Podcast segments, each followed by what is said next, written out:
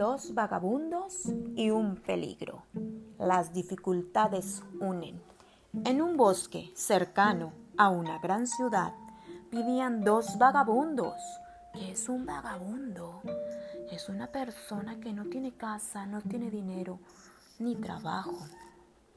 Cada uno de estos vagabundos vivía en su chabola. Uno era ciego y el otro cojo a pesar de ser vecinos, hacía tanto tiempo que habían dejado de hablarse, que ninguno de los dos recordaba por qué. Quizás se habían peleado por algún resto de comida, por una moneda o por una manta vieja. O quizás se habían alejado sin motivo. Una noche estalló una tormenta terrible y un rayo cayó sobre este empezó a arder. En un minuto, el fuego pasó a otro árbol y a otro y a otro y a otro. Pronto, el bosque entero se convirtió en una hoguera. Todo se quemaba. El cojo se dio cuenta de que no podía escapar, porque el fuego era mucho más rápido que él. No podía correr lo suficiente para salvar la vida. El ciego sabía que sus piernas eran muy rápidas, pero sus ojos eran incapaces de ver ningún camino. La muerte los acechaba y los dos podían olerla. El miedo hizo entonces que pensaran, ¿por qué eso es lo que pasa cuando uno se enfrenta a algo tan serio? El cojo tuvo una idea y empezó a gritar, llamando a su vecino.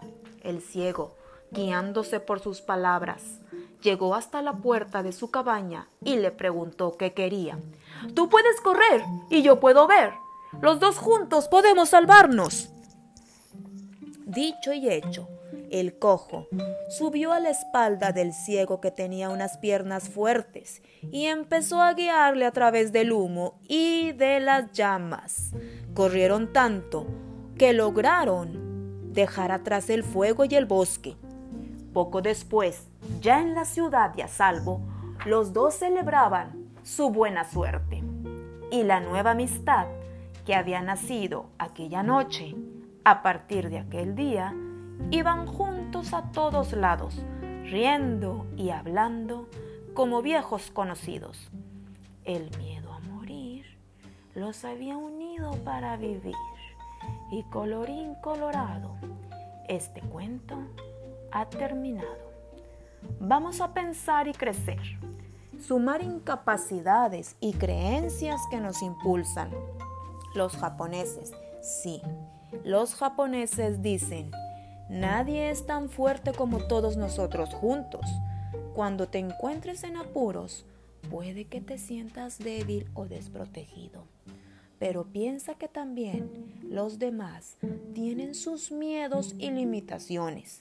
Por eso debes concentrarte en tus fortalezas, como el cojo y el ciego. Si sabes en qué eres bueno y aprendes a ver las virtudes de los demás, juntos podréis hacer grandes cosas. Piensa además que tus creencias pueden dar ala a tus capacidades o hundirlas. Hay personas que nacen altamente capaces, pero no hacen nada. Y hay personas supuestamente discapacitadas que logran cosas extraordinarias en esta vida. porque Creen, creen, creen firmemente que podrán conseguirlo. Sin duda, hace más el que quiere que el que puede, y más si lo lleva a cabo en compañía de alguien a quien ama de verdad.